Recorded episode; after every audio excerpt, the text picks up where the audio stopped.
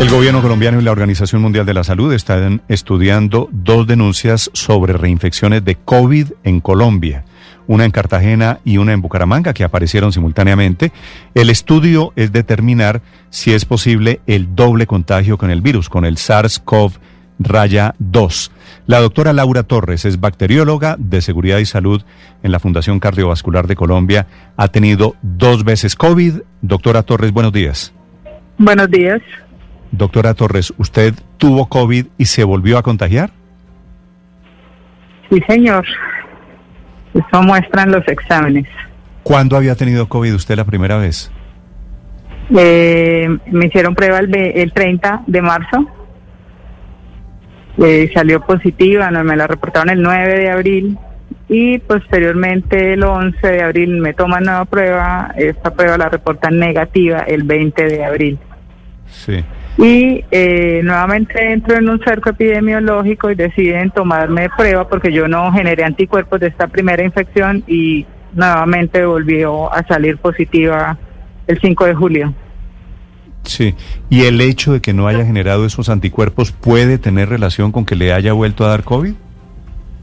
Sí, sí, señor, claro. El tema de la inmunidad no está muy clara con este con este virus y y así como hay gente que lo tiene y al, hacer serología, pruebas serológicas de IG, IgG identifican anticuerpos. Hay otras personas, como mi caso, que no generan anticuerpos, por lo tanto no hay una inmunidad. ¿Y con qué tiene que ver generar o no anticuerpos para los enfermos COVID? No, esto sí es algo de respuesta inmune. Eh, cada cuerpo reacciona diferente. Exacto, muy de cada individuo. Sí. Doctora Torres, usted es bacterióloga y ha estado en contacto permanente con, con el virus, ¿no es verdad? Mm, yo soy bacterióloga, pero ejerzo como especialista en salud ocupacional. Entonces yo tengo un rol administrativo en la clínica. No estoy directamente ni manipulando muestras ah, ni en atención de pacientes. ¿Y cómo, ¿Y cómo contrajo la segunda vez el virus? Pues esto todo son hipótesis. Eh, entro en el cerco epidemiológico de una compañera que dio positivo, con quien eh, teníamos, digamos que intercambio de papeles. Ella en, las ocasiones en las que yo hacía trabajo en casa ah, usaba también mi oficina, entonces pues la presunción de contagio está eh, en esa en esa parte. pues nunca hubo un contacto directo no protegido porque pues siempre estuve con mis elementos de protección personal. Sí. Pero pues... Doctora Torres, ¿y pudo ser un falso negativo el, el, la, la prueba de abril, la del 20 de abril que le da negativo?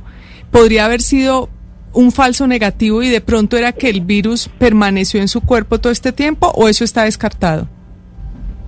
Mm, no te podría dar una respuesta con certeza. Las pruebas eh, en ese entonces se procesaron, la que dio positivo en el Instituto Nacional de Salud, y la siguiente prueba se procesó en la UIS. Entonces, pues yo sería irresponsable de entrar a decir que se pueda estar presentando un, falso negativo. Pero son temas internos de los laboratorios. Físicamente, orgánicamente, doctora Torres, ¿sería posible que usted tuvo COVID en marzo, abril de este año y que nunca el virus se fue de su cuerpo? Mm, pregunta difícil porque esto, vuelvo y te digo, es un virus nuevo y todavía está, no se conoce claramente. Mira que se hablaba de que no repetía y ya se han documentado otros casos, incluso pues están estudiando estos como el mío. Entonces, eh, entrar, a decir, entrar a decir que que fue una reinfección o que fue una reactivación, no hay en este momento todavía elementos como para poder indicarlo. Claro, es que esa es la pregunta que hay en el mundo exactamente, si es si es posible la reinfección del, del coronavirus, ¿no? Mm. Exacto, ahí tendría que hacerse una, una secuenciación del virus para saber si fue el mismo o si fue algo diferente. Eh, el ministro de Salud ha dicho que se tiene que hacer un estudio del genoma del virus para ver si hay una mutación, para ver si se trata de una reinfección. ¿Usted está en ese proceso eh, o, ya ha podido hacer algún tipo de estudio del genoma de su virus para ver si, si es una mutación esta segunda eventual eh, oportunidad del virus? Eh, no estoy en un estudio en este momento para eso, tendría que revisarse si hay todavía muestras, porque pues eso tendría que hacerse con las pruebas que se tomaron en ese momento. Entonces no sé cómo es el tema de la conservación de las mismas y demás. Claro, ahora esos estudios en el mundo ya se han hecho y según la BBC, y estoy aquí leyendo ya, el 97% de las muestras en todo el mundo ya traen una mutación que se llama la D614G, que se sitúa, pues estos son términos muy técnicos, obviamente, dentro de la proteína espiga de la proteína que forma la punta, digamos, como tal del coronavirus. Luego sí hay una mutación y hay una mutación constante. ¿Cree usted, o más bien, en ambos casos, en la infección que usted tuvo a comienzos de año y en esta, ha sido usted asintomática? Y si es así, tal vez ha sentido alguna leve diferencia, por lo menos, no sé, en, en, el gusto y en el olfato, que son supuestamente los dos sentidos que más se afectan con el coronavirus. No, mira, en la primera infección eh, lo que tuvo fue un, un dolor de cabeza, una cefalea muy intensa durante una semana eh, y en la segunda ocasión no presenté síntomas. Fue, fueron realmente en los dos casos sintomatologías leves, nunca tuve sintomatología respiratoria, nunca perdí el olfato, nunca perdí el gusto. Realmente eh, en las dos ocasiones estuve, eh, pues digamos que en un cerco epidemiológico y a razón de esto fue que se realizó la prueba, más nunca consulté por una sintomatología específica que yo estuviera asociando a COVID. Laura, eh, su cerco cercano, es, decir, su familia tuvo COVID y si su caso está muy relacionado con el de Cartagena que también se estaba documentando. No, en mi familia no se infectó nadie, no, no se contagió nadie, eh, ni a nivel laboral tampoco los que fueron cerco mío tampoco tuvieron infección. Eh, y no estoy relacionada con el caso de, de Cartagena. Sí, doctora Torres. Su primer caso positivo nos dice que ocurrió en el mes de marzo, ¿no es verdad? Sí, sí, señor. La muestra la tomaron el 30 de marzo. Lo que pasa es que para ese entonces las pruebas, pues el resultado era un poco más demorado y, lo vine a conocer hasta el 9 de abril. El 9 de abril. ¿De cuándo es la fecha del segundo diagnóstico de este más reciente?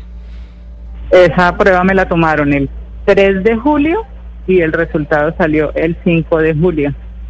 Sí, es decir, sería cuatro meses después de la primera aproximadamente, de la, de la primera muestra positiva.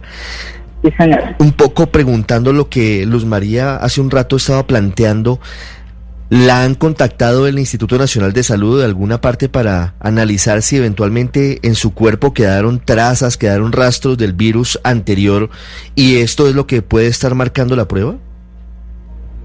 No, hasta el momento no, no señor no me han contactado.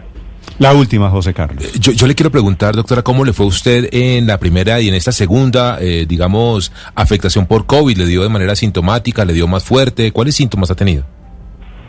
Eh, mm, te digo, la, la, en la primera infección fue una cefalea muy intensa, sí, pero yo en el momento en que la viví, que fue la semana eh, a mí me avisan un domingo, 29 de marzo, que me debo aislar porque estuve en contacto con alguien que dio positivo. Para ese entonces, pues las normas de bioseguridad que estaban rigiendo en el país eran muy diferentes a lo que hoy en día tenemos. En ese entonces no estaba obligatorio el uso de la mascarilla. Antes estábamos, era indicando que, que no hicieran uso excesivo de mascarillas porque entonces iba a haber en algún momento pues desabastecimiento. Mm. En esa ocasión fue esa cefalea eh, y en la segunda ocasión tuve mínimos síntomas, un, un día de cefalea, un día de malestar, pero algo muy leve, realmente, pues con lo que uno ve con pacientes que han sufrido la infección, yo puedo decir que prácticamente fui asintomática porque realmente no, no hubo síntomas típicos, no hubo... ¿Todavía, usted, usted, doctora Torres, todavía tiene COVID? No. Ya, ya. Estamos hablando de una infección que se resolvió yo tuve una nueva prueba y dio negativa la semana siguiente, no recuerdo el día exacto, de la semana siguiente de ese de esa prueba que dio positiva en julio. Sí. Yo en este momento estoy haciendo mi vida absolutamente normal, sin ningún tipo de, de secuela de, de la infección. Pues me alegro, doctora Torres. De todas formas, el caso de dos reinfectados en Colombia, muy parecido al de otros reinfectados en el mundo. Uno en Ecuador, uno en Holanda, uno en México. Esos casos son objeto de análisis para determinar eso, si son reactivación de un virus viejo o si es una reinfección técnicamente hablando del, mismo virus. Gracias, doctora Torres, por contarnos su experiencia. Ok, buen día. Que 743. Estás escuchando Blue Radio.